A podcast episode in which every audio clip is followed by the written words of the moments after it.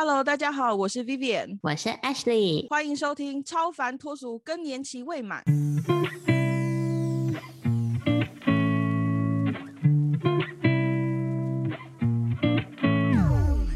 好，我们今天要讲的内容有一点有点困难。我们今天要讲那个总是在我们身边，就是扯我们后腿的负面思考的朋友。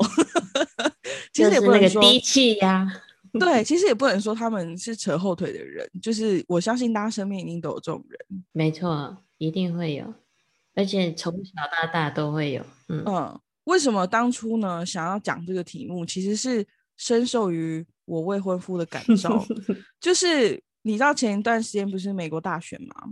嗯嗯，这真的是我就是彻底重新认识他的一个机会，因为。之前我们没有比较激烈的讨论的议题，可以测试我们彼此在这个思考的情绪上面的这个这个不同匹配度吗？OK，对，什么状况呢？就是因为他是一个美国人嘛，自然而然是很关注他自己国家的选举嘛。嗯，结果我就开始注意到他有一个现象，就是。无论发生什么事情呢，他都会是一个第一时间很负面的观点。我觉得每个人多多少少都会负面思考，或是尤其是在讨论政治类或是自己国家的一些经济啊、政治那些的问题的时候，我觉得很多人会先是负面的，就觉得说，嗯，我的政府做不好或者怎么样。我觉得这是正常的，每一个人多多少少都会对自己的政府。或多或少有失望的地方，因为我们就是生活在这边，我们比较容易看到负面的事情。就例如说，我们自对自己身边最亲密的人，往往是最严格的。就是我们平常在外面可能都是好好先生、好好小姐，结果回到家，明明就是老公做一样的事情，但你就会看了就不爽。就是 我们通常都是对亲密关系里面的人是最严格的，对政府也是，我们都会对自己的政府比对别人的政府严格。因为我就生活在这边，我当然希望他是最好的啊，对不对？我未婚夫是什么状况呢？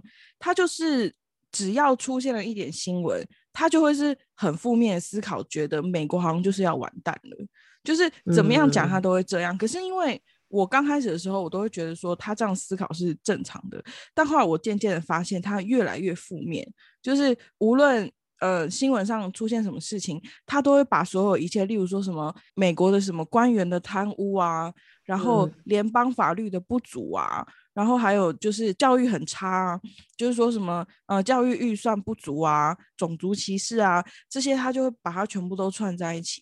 举例来讲，就是我那个时候跟他订婚嘛，那我们就会讨论说，呃小孩的教育或干嘛的，我就跟他讲说，那你要不要去查一下你你那边的那个学区啊或什么的？我们就在讨论关于小孩要去念公立学校还是私立学校这件事。我就跟他说，以我的观念来讲，只要是好学校，不管是公立私立都要去。啊，补习搬家都要去一个好的学区，这可能也是台湾人的观念吧。就是很多台湾人可能都，我都多多少少可能都会有这种想法，只是你做不做得到，就是你有没有能力去做这件事情。我是这种想法，我就觉得，呃，如果是这样的话，那那不管怎么样都一定要搬。然后呢，他就开始讲说，美国的教育体制怎么样，是如何就是在教育预算上面减预算呢？或者是那些老师的素质很差呀，一直批评美国的教育制度。后来我就直接问他，因为我觉得他有点很有点滑坡理论。你知道滑坡理论是什么吗？不知道。就是今天我桌上这杯咖啡打翻了，然后呢，它就倒到我的床上了，然后我床上就发霉了。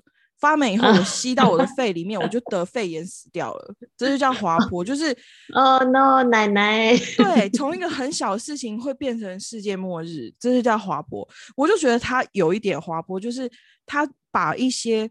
你在新闻上面一定会会看到的那一些，比如说教育方面的不好的事情，他就一路滑坡，一路滑坡到美国全部的教育体系都是废物。然后我有点不喜欢这样的想法，可是我刚开始没有注意到他是会惯性负面思考的人。我只我就后来我就问他说：“那难道全美国都没有一所好的小学吗？就是没有任何人念的小学是好的吗？”然后他后来才才又讲说。可能我就是因为问了他这个问题，他才开始讲说，哦，也没有一定也是有好的学校。然后我就说，那你为什么要把美国的学校讲的这么差，你不也是念了美国的小学，然后一直念到大学毕业或干嘛吗？对呀，不是每个人都是这样吗？你说美国的教育系统差成这样，可是美国是至少现阶段可能应该还是全世界人才汇聚的地方啊。嗯如果你们的教育体制真的这么差的话，你们怎么可能有这么多的高阶人才？嗯然后呢，他就有点不知道怎么回答。但是就是从那个讨论之后，我完全确定他会惯性的负面思考这件事。然后那个时候，拜登跟那个川普在选嘛，他呢就是会常常会讲一些比较负面式的催票的言论，就例如说，你知道川普政府有多差吗？然后你知道。对啊，对啊，他是支持拜登的，就是希望川粉不要生气 就是 因为知道这个很敏感，就是他他会一直在网络上会跟一些跟他政治立场不同的人，或者他生活中的一些同事们政治立场不同的，他会有一些比较负面的讨论。就例如说，他会不断的讲川普有多差，或是怎么样。可是最后我就会，我看了那些他，比如说在脸书发的文章啊，或者他他跟我讲他跟他朋友的一些讨论内容，我就问他说：“那你这样子讲，感觉就是我投拜登只是因为我很讨厌川普、欸，就是对我投拜登没有办法保证他他会比川普好，他有一点不能理解这件事情，因为他觉得就是因为川普很差，所以我们要投拜登啊。我就说，可是这是两个概念，就是你不能因为一个人很差，你就就觉得投另外一个人绝对比这个人好，因为另外一个人可能差在你更接受不了的地方，然后他就会认为说，还有可以比拜登在哪个地方更差的吗？我就说你不能这样想啊，不能用这种。类似于恐怖行销的方式，就是告诉别人说，你要是选了他，世界会毁灭，对，滑坡了。然后呢，就是借此希望大家去选另外一个人。然后呢，另外一个他真的有意识到我所谓的负面思考是什么意思的时候，是在选完之后，就投完票，不是美国开票都很长嘛？结果到开到差不多已经确定应该是拜登会当选的时候，我就跟他讲说，今天那个川普输了。就是虽然我知道你又要讲说啊，川普一定会在卸任前做一些事情，但是至少已经如你所愿，就是是川普输了。他那个时候当下呢，他就有一点不高兴，他就觉得说你为什么要预设我会负面思考或干嘛？因为他觉得 negative thinking 是一个很负面的一个、一个评价，他不喜欢我评价他这样。可是对我来讲，negative thinking 他并没有征战或者是诋毁一个人嗯的哼感觉，这可能有点语言的差异。我就试图跟他解释，后来我就分析给他听说，你看单就这件事情，为什么我跟你说 congratulations 就是恭喜的时候是说川普落选了，不是拜登当选了。因为我知道你只想要川普落选，你更你不在乎拜登当不当选。哦，所以我当初我跟你说恭喜的时候，我是说川普落选了，如你所愿。然后我只是希望你 at this point，在此时此刻你是高兴的，这件事情至少如你所愿，你可以高嗯兴一下。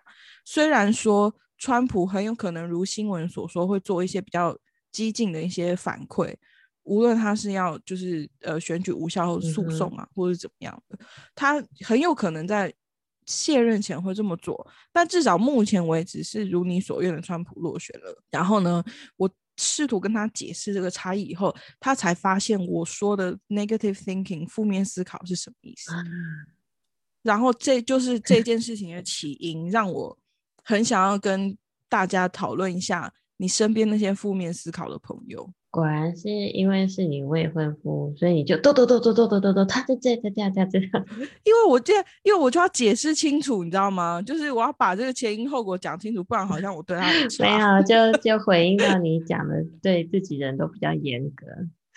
没有错。那当然啦、以后我们要另外开一集讲那个亲密关系里面，如果价值观不同的时候要怎么办？啊，这真的很重要。这以后我们要讲。对我们，我们现在先讲那些负面思考，因为负面思考不只是你的亲密关系的对象，有可能是你的朋友、你的家人，或者是你路上，比如说你在社团里面的朋友，没错没错。像我的话，那那那你身边有这种经验吗？就是 我会想到我小时候、哎，因为我我刚刚也是在美国成长的，然后后来到二三年级回台湾，然后那时候我嗯、呃不不太会讲中文，讲的不太好。But 呃，因为我是念公立学校，所以呢，必须要赶快加强我的语文能力，要不然就没有人跟我讲话嘛。然后就发现，嗯，为什么我吸引到的人呢，都是很内向的人？可能因为我都没有讲话吧，我不会讲中文，所以我就嗯一个人，然后也变得比较扭扭捏捏，因为每次讲要讲英文，别人就会用那种眼光看着我。然后这些内向的人通常就会比较像是一两个在班级上那一两个，然后我们就会变成一群，那一群这些内向的人就会想要。嗯，分担给我他的一些情绪啊，或者他的想法，但我也只能听嘛，因为我 I don't know，我不知道怎么回答他们，所以听听听听久了，我中文听力变得非常好，但语文还是很差。但这结果呢，就变成是他们常常会打电话来我们家跟我聊天，讲，然后你都不讲话，就你也一直听，但你不讲话，对我就会嗯嗯嗯这样子。这个很好学啊，就台湾人都很喜欢嗯啊哦这样子，然后结果不知道是哪来的传闻，就好像是 Ashley 很好讲话，或者是很是一个很好的听众，所以到了国中的时候。呃，跟我不是很熟的人，他突然打电话给我，因为都会有那个联络部还是什么的。哦，我还想说，谁有你家号码？太恐怖了吧！哎，这就是年代呀，我们那时候没有手机嘛。对，以前开呃，以前开学是第一天，老师就会发一张纸，然后叫大家按照自己的座号写名字跟电话。对，家里的电话，然后你只要找家家里电话，你就说哦，我找谁谁谁。现在现在有那种感觉吗？没有吧？哎，我们 你你讲的那个我我们国小那个时代是没有手机的嘞。对啊，那时候没有手机，大家可以想象吗？你们这些。零零后的死孩子们，对，而且我到国中我也还没有手机哦。我记得我到大学的时候才有，哎，就是智慧型的啊，对对对对，好像好像高中的时候有那个 PHS 还是什么亚太那种，没有没有触控荧幕的手机，你们这些人可以想象吗？没错，没有触控荧，我我那时候高中。用的是哎，第一次出彩色手机呢，还可以翻盖的，然后翻盖出来是整个键盘，我有超那叫什么？Sony Ericsson？没有没有，那个太高级，我拿的是那个 LG 哦。不过那时候大家最想拿的是 Motorola 的 Razr。对，现在还有谁用 Motorola 的手机啊？Hello Moto。Anyway，结果这个人。我第一次意识到说，他们呃会给我很多负面情绪，就是这种呃认为我是好听众的人。哎，可是你当下你是有有感觉的吗？你是开始有负面情绪以后，你才注意到是来自于他们，还是你一开始就觉得他们就把负面情绪给你？是当那个人哭的时候，哦，意识到了，想说，哎。怎么回事？为什么突然哭呢？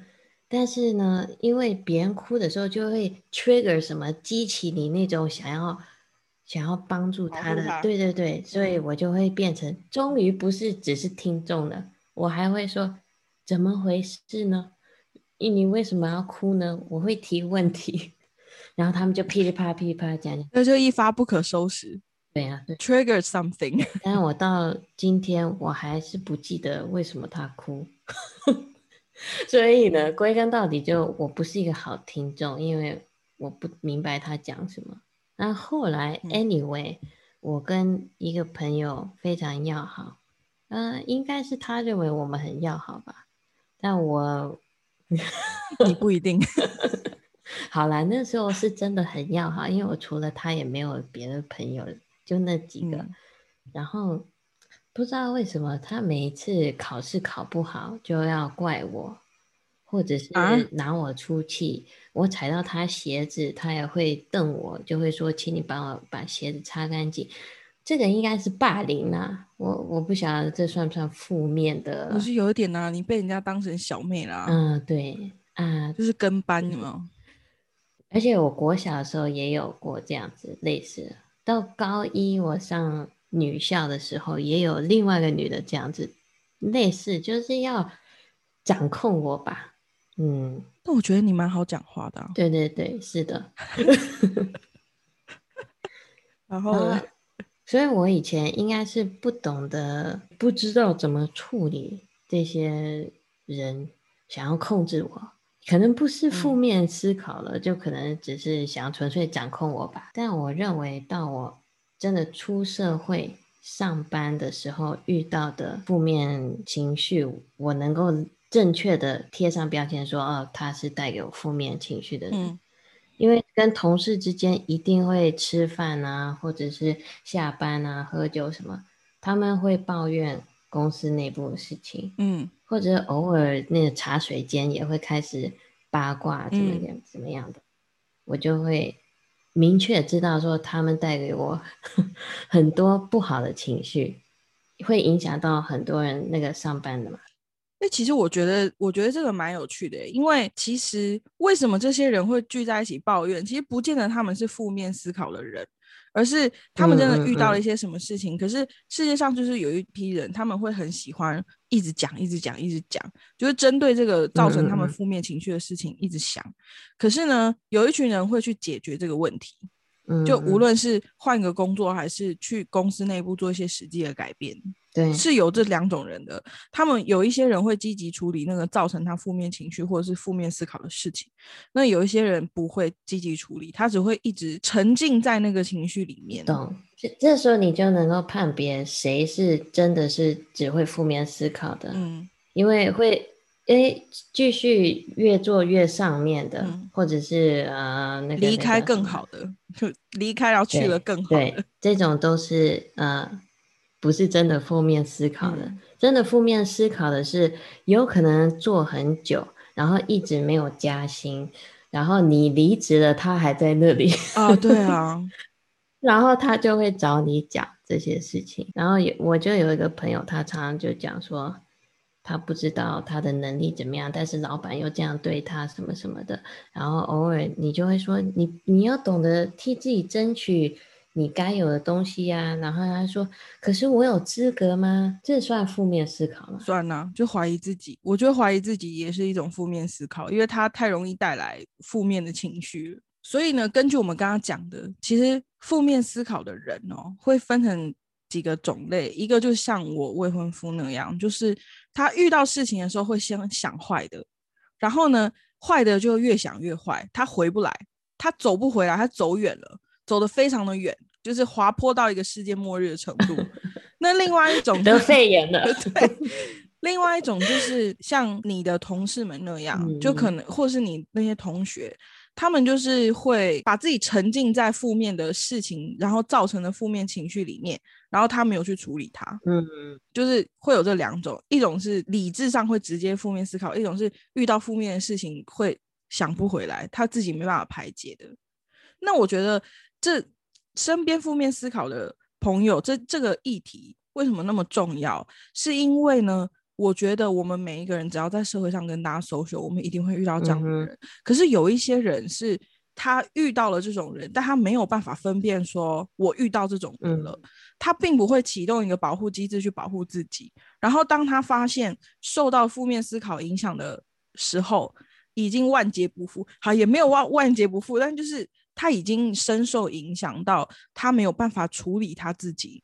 嘿，你是不是在讲我？没错，你就是你就是你刚刚讲的 例子，其实就是有点像这样，因为你一开始的时候你没有意识到这些人把负面情绪放在你的身上，然后呢，你你就这样子去承担了，你是无意识、不不自主的做了这件事情，然后当你注意到的时候，你已经变成一个情绪不舒服的人了。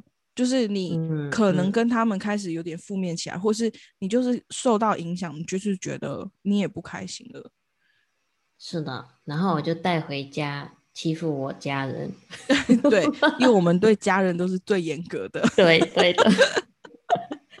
到这个年龄哦，基本上是比较可以去 voice my own opinion，可以讲说，哎，你现在的这样子的情绪管理，请不要太有攻击性。哎，可是这些人其实是其实不知道自己有攻击性，哎，对啊，所以我就会嗯认为那是我的责任，必须要 tell them 说，哎，我来告诉你，现在你在做什么。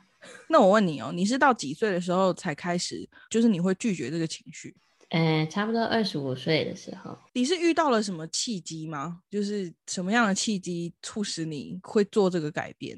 我觉得好像是我工作的一段时间内，就突然开窍了这样。对，突然，而且因为我觉得我的老板都对我蛮好的，我讲的是讽刺，就是他他们会蛮狠的。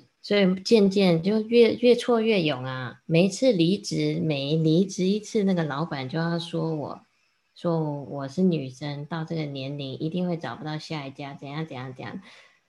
嗯，这些人会不会都想太多？全世界公司那么多，哪有可能找不到工作啊？对啊，还有一个女的啦，还有一个我第一次呃上班，然后加班，每我基本上每天加班。然后最后那个女的是跟我同一个 team 的，她跟我讲说：“你可以不要每天加班嘛，你每天加班搞得我们好像没有在做事情一样。”然后我内心其实是很火，因为她没在做事情啊，所以我才这么忙。那你没有回她说：“啊，就是因为你没做事，我才要一直加班。”那个时候我还不懂，但是她讲了这句话之后，我就做给她看，我就没有加班。但是我 周末加班，那是职场菜比吧，嗯，太菜了。对对对，后来我就不是变得这样了，就遇到这种人我会讲。然后如果那种喜欢八卦聊天啊，或者是总是跟你讲说这个办不到、那个办不到的，我都会回绝了。我对于身边朋友的情绪这件事情呢，分成了我的一生当中分成几个阶段。嗯，就是从我还小的时候，就是可能在学校里面的时候，我确实其实跟你一样，就是我是属于接收体，就是我我不是一个很会处理我自己情绪的人，嗯，所以当别人把情绪倒到我身上，或者别人的负面思考的时候，我很容易受影响，尤其是越亲近的人越容易受影响。然后我就开始发现，我好像不善于处理这件事情，我没有办法一直接收。嗯，那会造成我很大的痛苦。我就开始发现呢，我进到大学以后呢，我就不太交朋友了，就是我不太像高中或国中的时候那么广泛的交朋友。我就是大家都吧唧吧唧，在学校走在路上可以跟很多人打招呼那样。可是我到大学的时候就有一点物极必反的感觉，就是我到大学开始。嗯，一方面可能因为我打工，我就不太跟大多数的同学有来往。我是认识他们，但是我真的不熟。然后就只有几个特定的同学，我稍微比较好，可能会黑闹或是怎么样。然后呢，呃，到了出社会以后，就更更极端了。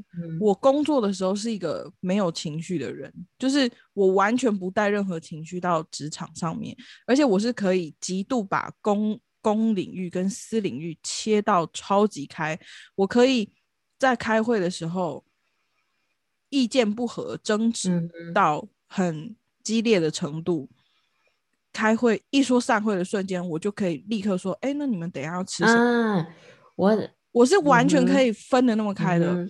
可是呢，这我在到了上班刚出社会的时候，就变成了极端的这个分离，然后我也不太。我完全不想要我的同事或是我的助理们带情绪来办公室。我会觉得你有情绪，你回家去处理，请你不要带来这边。你的情绪跟我没有关系，就是这里是工作，就是工作。我也不是针对你个人，我是针对我们工作现在做到的事情。嗯我是完全对事不对人。然后呢，就是一结束工作以后，可以马上又。好的，然后呢？那个时候我以为就我自己这样，我觉得很好，但是我就变成了一个很可怕的主管。就是我我真的自己回想，如果我当时是我下属的话，我不见得会做的比他们好。哎，就因为我真的觉得我我自己蛮可怕的。直到就是出社会，真的在隔了几年之后，带的那个属下就是有。呃，职位往上升，你底下更多人之后，我才慢慢意识到这件事情，就是我不能预期每一个人都可以把情绪切开。嗯，每一个人有情绪来上班是正常的，啊虽然你会觉得他不应该，可是这是正常的。每个人就是多多少少都会有，因为我们每天都要去上班啊。嗯你每天每天每天，你怎么可能每天都是情绪好的那一天？嗯你肯定会遇到一些什么事情，导致你没有办法处理你自己的情绪，然后最后就出了一些问题嘛。所以我真的是到呃出社会了好一段时间，可能已经二十，也是差不多二十五六七岁的时候，嗯是是，我就有了一个大幅的转变，因为我意识到说，我好像对身边的人很苛刻，就是我不允许别人有情绪。但这个源头是什么呢？这个源头是因为我自己处理不了我自己的情绪，所以我希望你们不要把情绪带来。嗯哼，我开始意识到说，是我自己是我自己个人的问题，就是我自己对自己的情绪无力。嗯哼，导致于我不想接受任何来自别人的情绪，然后我就开始审视过去十多年的状况，我发现我不但减少了我的交友，然后我还就是对别人很苛刻，就是不允许别人有情绪，然后呢，走到了二十五六七岁的时候，我开始觉得我应该要去调整这件事情，因为我应该把自己的话送给自己，就是处理情绪是我自己的事，不是别人的事。我不能因为我自己处理不了我自己的负面情绪，我就要求所有人不准有负面情绪。嗯，那我觉得我们好像有点反反过来，相反的，就是我觉得我们有相似的地方，也有不相似。相似的话，可能就是我们刚好是二十五、二十六岁，可能更学会怎么处理这些事情，负面情绪。嗯，但是我个人认为，我好像不是分类，我是直接看交情的程度。讲难听一点，就有点欺善怕恶吧。But 我想到就是以前我大概大学的时候，跟我很要好的一个女生，她总是很负面，就是跟我分享她跟她男朋友怎么样，她跟她妈怎么样，她在学校怎么样。那我就会认为说，那或许是你没有能力，就因为我总是告诉你要怎么样做，本你也不会听。就有些人是这样子嘛，他可能只是讲，然后我就 很直白跟他讲说，如果你没有办法去成长，去承担这些东西，然后每一次都是讲一样的问题的话，我认为我们的友谊也不会有未来。好直接哦！对，这是我很直接讲的。哎、我觉得，我觉得你很厉害耶，你完全不像你刚刚讲的那个默默承受的那个中文不好的女孩。，对，所以这是突发异变呐、这是 对我在美国的时候，我回去了。这哦，高三快要大学哦，你已经回美国了，对，所以有所改变。讲话比较利索了，这样。嗯，做回自己。But 啊，又有一个 But，因为呢，如果是面对学校比较不熟的人，他们也会常常会凶啊，或怎么样，就是他抒发他负面情绪方式是用凶的，我可能就会不理会他，因嗯为我跟他没有什么交情。嗯但是如果牵扯到我，就比如说我去买东西，这是大一点的时候了，嗯买东西要讨价还价，嗯那我就可能会凶回去。嗯那时候年年轻的时候啦，但现在在呃另外一个 level，我可能就不会以先吵的方式，我会先用那个打哈哈的方式哈啦，因为那时候呢我在大陆上班，嗯然后就会生活，你常常就是遇到一些人，就是可能要吵一下，比如说骑脚踏车人，他他超车我，或者是反方向骑，我就会立马骂说你你白痴啊，智障啊这种。可是呢，如果是那个那叫什么快递员，他要给你放快递，遇到什么事情，然后我以前就是会骂，就是说你你们为什么做不了事情要怪在我身上？就比如说他快要送到了，但是他没办法在那个 A P P 指定的时间送达，嗯那他就会被扣分嘛。嗯所以他就说：“你可不可以先帮我按接收？怎样怎样？”我说：“但你就是没有送达，我为什么要按接收呢？”对啊，我说：“我按接收的话，你就不会进步啦，怎样怎样怎样的，就是讲了一大堆。”你好严格哦。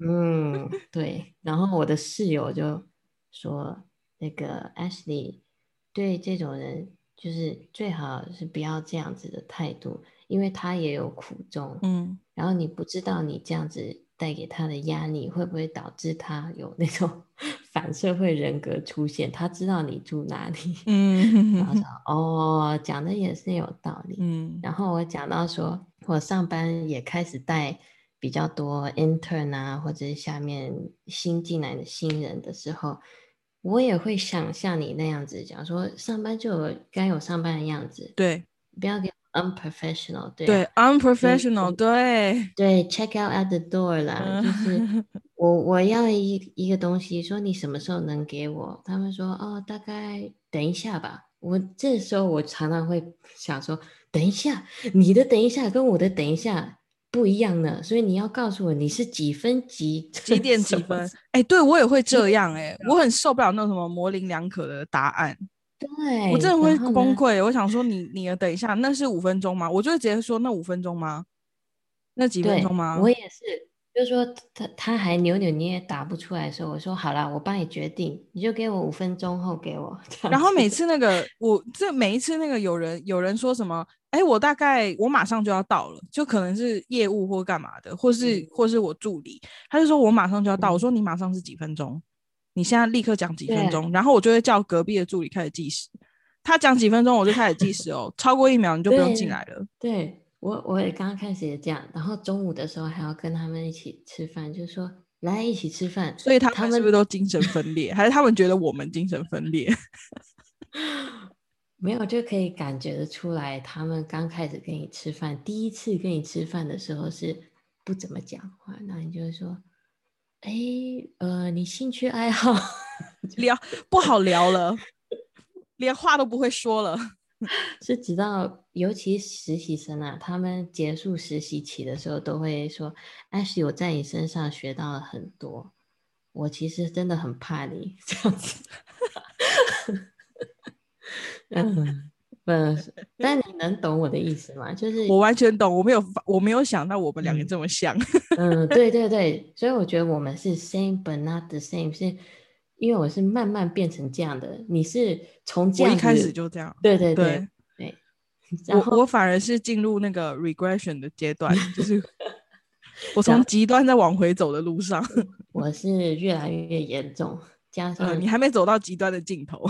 我以前就是跟谁要好，就是那一两个，然后他们总是有什么负面情绪，我就是像海绵一样吸收，虽然不是知识啦，是他们的嗯情哼。绪、吸收吸收吸收到一定，我一定也会，我是人嘛，我也会有负面的东西就会爆发，就会变成是跟他们的关系，好像把他们被呃变成我是被害者，嗯，因为你总是这样子用你的感情去这样控制我的那样子的感觉，但说白的，或许是就我纵容他们越来越严重吗？他们的负面情绪，所以我就发现说，其实跟越亲近的人，就像我们跟家人一样，常常会把所有负面的都给他们，因为他们是家人，不管怎么样，还是是家人会在一起。就是觉得 OK，如果我跟你真的是好朋友的话，你应该能够承受我的负面的东西。就就像我那个朋友嘛，他一直给我很多负面的，我就会觉得，我跟你交情真的要好的话，你就要听我的反馈。你如果每一次都是一样的东西，一样的东西，然后我给你的建议你都好像没有在听，然后没有什么成长的话，那我觉得我们的友谊就没有什么成长。嗯，以前的话，就感觉像是我吸收到一定不能再吸收了，就拜拜，就一刀两断的感觉，所以就会觉得说跟交情，如果我跟这人真的很好，我 handle 他们的负面情绪可能会是这样子的，并不是每一次你有负面情绪，我就一定要安慰你，或者是接受，或者站在你的立场。我也可以客观一点，给你真心我怎么认为的，这里我们就会发现，就是处理负面情绪或是负面思考啊，有两种蛮明显的不一样的人。嗯一种是像我们这种，我们不会对外发泄负面情绪。嗯嗯呃，另外一种是，就是像我们的那些朋友们，他们是会不断的一直往外丢。嗯嗯，可是其实回到负面情绪最核心的东西，应该是这些情绪的来源。嗯嗯大部分的人其实没有记得这一点，我们都忘记了。其实我们应该要去处理的是负面情绪的来源，而不是情绪本身。嗯，因为如果永远不处理那个来源的话，情绪就会一直来啊。对，就讲我自己好了。我老公说我是一个，我就是你的未婚妻的角色吧？啊，不是未婚夫，未婚夫 就是那个他认为我就是一个负面的人。嗯那叫什么理论来着？滑坡，滑坡理论 （slope）。只要我一发生什么事情，一个小事情，我就会讲到很严重。这就是跟你的未婚夫很像吧？这样我就会想到说，我的负面情绪的来源应该是我的脑袋，它有一个 muscle 吧。遇到有更多压力的时候，会 trigger 它用那个 muscle，用最低档的方式去 run 我整个脑袋。怎么样越越省电，越节省耗能，它就用那个低档在开。低档在开的话，就是所有的负面情绪这样子一直 spiral spiral。打个比方，可能我刚跟我老公交往的时候，明明没有什么事情，但是呢，我就会想到说，他跟他以前女朋友怎么样怎么样，因为我刚刚遇到那女的，应该是他前女友吧，然后又想到说，那我为什么要跟你在一起？怎样怎样怎样，就是要跟他吵架，然后讲一些无微不微的东西。我嗯觉得那是我的脑袋在很低能的去处理我的情绪，但实际上来源最根本的来源应该是我的那叫什么 self confidence 自信心的问题。嗯然后，就像我现在如果遇到什么烦恼，我也会 trigger，就是我脑袋里面的那个猴子，嗯，他他 take the wheel，take the wheel。对，因为我在面对负面情绪还缺乏练习的话，他就会以最低档的模式去 handle 它。然后我认为我最低档的模式就是去想一些无关紧要的烦恼。嗯实际上，我应该要面对的是真正的问题，比如说，我现在没有工作，我就应该要去找工作。举例呢，是不是可以把这个状况，就是你刚刚举的这个例子，理解成说，其实有时候负面情绪的来源，如果不去解决它的话，有时候产生负面情绪或是负面思考，是一种回避就是问题本身的方法。对，没错，这就是我想表达的。Yes, yes, yes，没错。我我自己觉得，大家其实不需要呃把负面情绪当或是负面思考当成很可怕，因为我觉得人类生存的本能本来就是思考最坏的情况。嗯只是因为当我们的社会或者是我们的呃科技越来越进步，我们接收到的资讯量越来越大的时候，我们那个最糟的情况就变得越来越严重，也就是为什么会出现滑坡。以前的人生活那么单纯，他有想过说世界有毁灭的一天吗？而不是因为我们有原子弹，所以我们相信世界是可以被毁灭的。所以才会开始出现说，随着我们的教育程度提高，然后我们科技变得发达，我们的滑坡越来越滑坡。那这个时候就是要仰赖于每一个人自己怎么样去控制这个程度，因为我觉得负面思考并没有不好，因为你去做最坏的打算，你才有心理准备，你才会去呃做一些相应的措施。可是大家有没有听出来，这件事情的关键是你要有相应的措施跟作为。这个负面情绪、负面思考应该要当做是你生存的一个工具，而不是来主导你的情绪，或是像我们的例子，就是主导了我们对外社交的交友的意愿。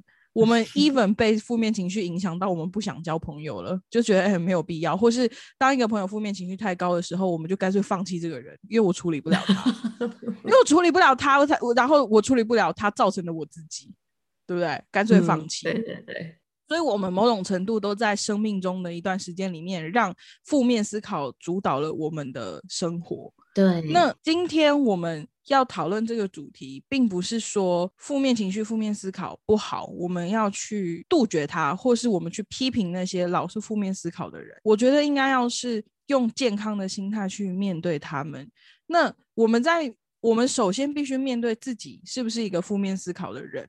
如果我们是的话，我们有没有意识到自己负面思考？所以我觉得大家可以先想一想这一点。当我们去指着别人说：“呃，你都是很负面思考人，你造成我就是情绪上很大的那个。”我们先回头看一下我自己是不是？但因为我是比较理性思考，我比较难用感性去主导我的那个思考逻辑，所以我比较难会一路滑坡到那样很严重。在滑坡到那里之前，我的逻辑就会打断我，所以我还好，我不太会那么。直觉的就是负面思考，可是像我未婚夫那样，他是不自觉的，他是属于没有自觉，所以面对这样子的人的时候呢，我觉得从你刚刚分享的经验可以看得出来，我们两个都是属于首先就是产生负面思考这个人，给他一个亲近关系的等级分配，嗯，看他到底对我们有多亲近。如果他的那个优先顺序是非常高的话，我们就会想要处理他的负面思考。所以我们就会讲，我们就会告诉他说：“哎，你有没有发现你都很负面思考？或者是我们会要么就点出来他有负面思考，要么我们会去协助他引导他换一个思考方式，看能不能改变。”嗯嗯嗯，对。可是当我们在遇到优先程度没有这么高的人的时候，我们可能就会跟他说再见。其实我觉得大家也可以想一想，自己是怎么处理跟身边这些比较负面思考人，或者是你是不是自己本身就是这样的人呢？你会不会在遇到一个事情或听到一件事情的时候，你会先想那个最坏的状况，然后你想了最坏的状况以后，你就想不到好的了，就是你你想不到任何好的 outcome，你只你只有最坏的那件事情，然后就开始不开心了，就是你想到最坏的结果，然后你就不开心。大家可以思考一下，是自己是不是这样？对。然后呢，就可以开始想想自己这样的时候，是不是因为有更重要的事情要做？对，你的核心是什么？那个情绪的来源，那个思考的来源和核心是什么？像我未婚夫的核心就是美国大选，就是他 就是不喜欢川普，他的核心唯一负面情绪的来源就是不喜欢川普，所以他已经先入为主认为川普做什么都是不好的，他就是不喜欢。所以在选举的过程当中，无论双方讲了什么，他只看到川普讲什么，他都觉得很烂。嗯嗯嗯。然后我觉得呢，我们应该要，呃，我我觉得我们可以来分享一下，说你身边，当你认出那些常常负面思考的朋友，然后你也认出来这些朋友对你情绪上面那个时候，我们应该怎么处理？其实我觉得这个可以分两个层面，就是一个是。当这些人影响了你自己本身的情绪的时候，你要怎么自处？当这些人就是产生这这样的情绪的时候，你要怎么对他们？我觉得可以分这两部分，因为除了朋友之外，还有亲人呐。你总总不可能跟亲人一刀两断，对不对？对。而是你真的是一等亲，你要怎么跟他那个？万一是你小孩嘞？如果你的小孩是这种负面思考的人，你能跟他断绝？母女关系吗？也不行啊，所以总有一天我们要面对。嗯嗯，我可以分享一下，我老公是欧洲人，他就会，就算他是就他亲生，他会 cut you off 是吗？对，他会 cut you off。所以呢，然后好厉害哦，因因人而异啦。像他的话，就会不管家人只是家人，可能不会像亚洲人觉得哦，亲人是。血浓于水的那种感觉，嗯，他认为如果家人给我负面情绪的话，而且是无可救药的，我有选择的余地可以把你切断。那我很好奇耶，嗯如果他，因为他现在就是至少外界看起来他是很爱他女儿的，嗯嗯嗯，那万一哪一天他女儿是这种人，他也可以 cut her off 吗？其实我画一个很大的问号。嗯，对，这是很好的问题。你知道为什么我们可以 cut off 父母吗？是因为父母对小孩来讲，天生就是被索取的对象，就是小孩对父母只有无止境的索取，无论索取什么，都好像是理所当然。虽然说这个有一点夸大的说法，嗯，但是其实角色对待就是这样，父母就是给予，然后小孩就是接收。所以在面对如果他的父母。就是你老公的父母，如果是负面思考人的话，他可以很轻易的切断。嗯嗯嗯，因为他在角色设定上，他不是接收那些负面情绪的，所以我觉得很不一样。搞不好他女儿长大以后他就变了。如果他女儿是他没有办法处理的人的话，我觉得他也不可能 cut her off，他会很很 desperate。我觉得好像是 哎，嗯，对我我觉得我们可以在这里立一个 flag，我们 我们十年以后来看看，或者可能要十五年的女儿 青少年的时候开始叛逆的时候，对吧？对，我们再回来解释我们今天那个 episode 讲到的事情，他应该会让我们失望，可能会吗？对，如果他叛逆，我能想象我老公就说：“那你出去自己一个人住。”哦，我觉得不一定哦，因为你现在你小孩还没开始上学，他还没到最好玩的时候。对，所以你老公是属于那种遇到这种人，他可以直接切断的。那你觉得你老公如果他是自己的情绪嘞，你觉得他有什么不一样的地方吗？就是还是他不太会有负面情绪？会有，会有。但是我觉得他很厉害的一点是，他纯粹全部都是自己消化。他不会像我需要有人讲，他会需要他自己的时间，比如说打电动、看书或出去走走。就算我问他，他也会很少讲。然后以前我们会因为这一点吵架，因为我会觉得为什么 you can't trust me，是这个原因吗？但他就是说，因为是负面的东西，嗯，我认为你已经够负面了，所以我不想要因为我的负面让你更负面。那其实他这也是某种体贴的做法，也可能。不过他也是认为说他自己能够处理，能够消化掉，他不需要我。嗯，我自己也是对负面情绪有几个阶段的不一样的处理方式。最早以前呢，我是完全不处理，因为我真的不知道怎么处理，所以我就是无限一直吸收，就就像你之前讲的，就是是一个海绵。我就会一直吸，一直吸，一直吸，可是我没有意识到我自己是吸饱了，嗯嗯，然后就导致于我在青春期的时候遇到很大的情绪的冲击，就是因为我已经吸得很满了，然后呢，我没有办法排解，嗯嗯，可是当我到了青春期之后，我自己开始有一些烦恼，我自己开始产生一些会有情绪的那些问题或者是想法，然后呢，我原本就已经很满的东西根本就完全装不下。嗯嗯，然后，所以我在青春期的时候，面对一个很大的一个情绪上面的冲击，然后经过经过蛮长一段时间，我都一直在寻找处理情绪的方法。那后来呢，我就发现，大部分会引起我负面思考或负面情绪的来源呢，就是我对各式各样的事情担心，我忧虑，然后我对某一些事情我失去控制权，失去掌控权。这是带来我最大负面情绪的来源。我没有办法去控制事情的发展的时候，我就会担心他。我担心他，我就会不断的往最坏的方向想，因为我想要做好准备。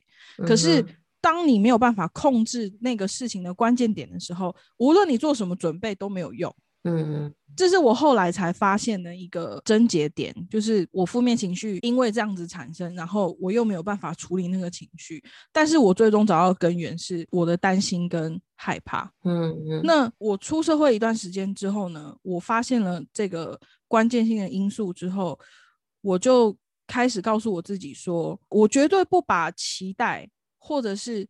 事情的关键放在我无法控制的人事物上，比如说我要做一个可能是一个小组作业，总共可能有三个部分，最后最重要的结尾的那个部分是另外一个同学负责的。那这个时候就会产生一个问题是，我这个报告最重要的部分在别人的手上，那这个报告好与不好的成败不在于我，嗯嗯，可是这是我的报告，嗯，这个时候我的焦虑就来了，我我没有办法控制这件事情，因为。成败皆在别人手，什么时候拿到也是别人决定的。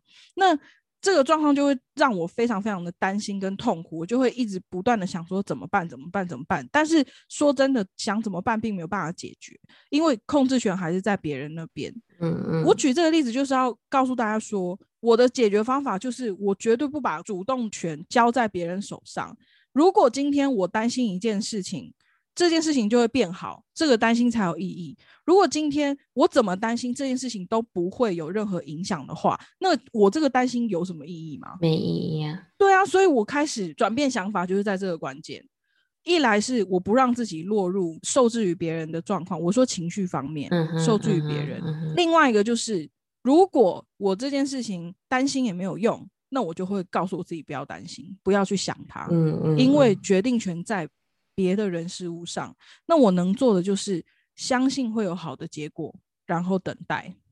对，不过呢，这也都是说的容易的，这真的需要练习。是需要，就像讲，我感觉就是一个 muscle，一个脑袋的需要练习，练习慢慢你越来越好，你练习久了就会变成一种习惯。对，你就自然而然这么做。所以我刚刚大家不要只听一半，所以我刚刚讲的这个。我自己的做法，它是有两个密密不可分的，一个是不要去担心你改变不了的事情，这个好像听起来很简单，但是它有个很重要的伙伴，叫做不要随便把控控制权交在你控制不了的事情上。没错，你懂吗？就是它是有两个部分哦，大家不能只做一半，就是做一半没有用，它必须要有两个。我我因为知道自己的负面情绪来源是控制权，所以我能做到的是。我尽量努力不把控制权交给别人，我不把让我焦虑的事情发生嘛，我阻止它发生。另外一个是一旦发生了，我阻止自己焦虑。嗯，所以他们两个是配套的，不能不能分开。但这只局限于我自己这种状况，就是我的负面情绪的来源是因为于此。对，因为以那样子的方式，我我能够同意，因为我也常常希望我能够掌控一些东西。要不然不掌控，就会带给我很多负面情绪、一些烦恼嘛，忧虑。你想你讲的那个忧虑，可是呢，必须要小心一点，就不要变成那个非常可怕的主管。是的，请大家吸取我们的教训，因为我们真的就是是很恐怖的人。对，后来其实你就是要想办法说，能不能更更信任别人。对那那如果要能够更信 任信任别人，那你就要开始栽培别人，然后你要考虑说这个人值不值得你去栽培。对啊，你看就是要达到一个快乐的快乐的那个情绪的小天地事情哎。对啊，这要做很多事。可是你这样子想的话，就会开始去解决你那些负面情绪了。没有错，嗯，所以所有事情的关键就是找到那个负面情绪真正的来源。没错，是真正的来源哦，不是不是随便说啊，就是因为这样这样这样那样，不是事件本身，是情绪来源。对，但这边我就会讲一些个人的一些小 pebble。如果你不知道你的来源怎么办呢？有几个方法，一个是你可以找一个好朋友，倒垃圾，对对，找一个会跟你说真话的人，不要找我。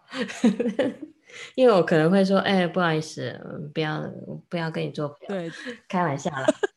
就是你找一个好朋友，你你也可以是你的家人，你找你妈妈，嗯，你就跟他分享，越讲越讲，你可能会去注意到你一直在重复讲的事情，对，或者是你讲着讲着你就处理掉你的情绪了，对。这是最幸运的状况。哎，对，如果别人那个人是固定的听众的话，他也可以给你回馈说，你每一次讲的都是一样。这个时候你就叮叮叮，哦，原来如此。嗯，你都是遇到同样的负面处理不了，那你就要知道你要加强这方面的能力，处理这个负面的能力。然后呢，如果你没有朋友。你可以找纸笔，或者是你不喜欢写字的话呢，你就用你的手机，whatever，用 Word 档案。现在年轻人还用 Word 档案吗？不想用 Notes 吧，反正你就是写下来你所有想法。我们要先跟大家讲一下，就是现在 Ash 的小孩不去睡觉，所以他一直在旁边插话，请大家。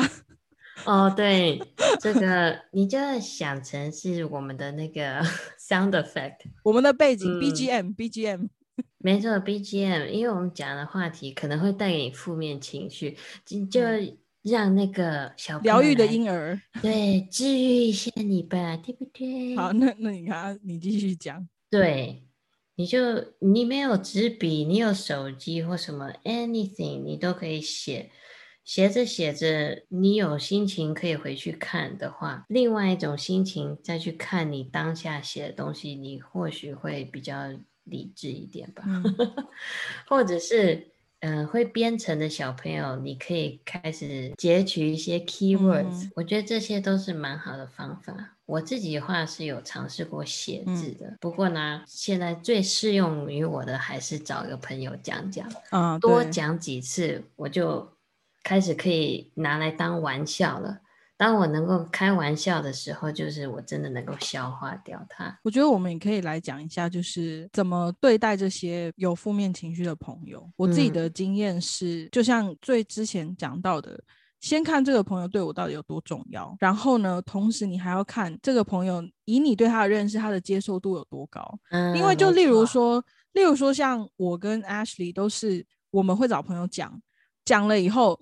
朋友无论讲的多么的直接，我们都是希望听到那个直接。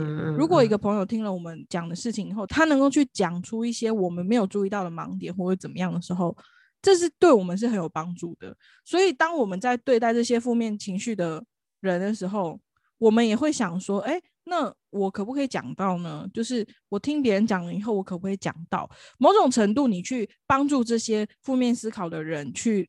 厘清他的一些思考脉络的时候，也是在阻止这个情绪变成你自己的情绪，因为你是去帮别人整理，你有一个转换的过程，你不会直接的吸收这全部的情绪以后放在自己身上，所以我觉得这也是一个蛮好的。对待方法就是你可以试着去想，他的情绪的来源是什么，他最根根本的原因找到以后，你可以去想说，哎，那我要不要跟他讲呢？讲了会不会有帮助？对，看这个人跟你有多亲近嘛。就我觉得也是在训练那个肌肉，也是训练你自己大脑对负面情绪的那个反应灵敏度。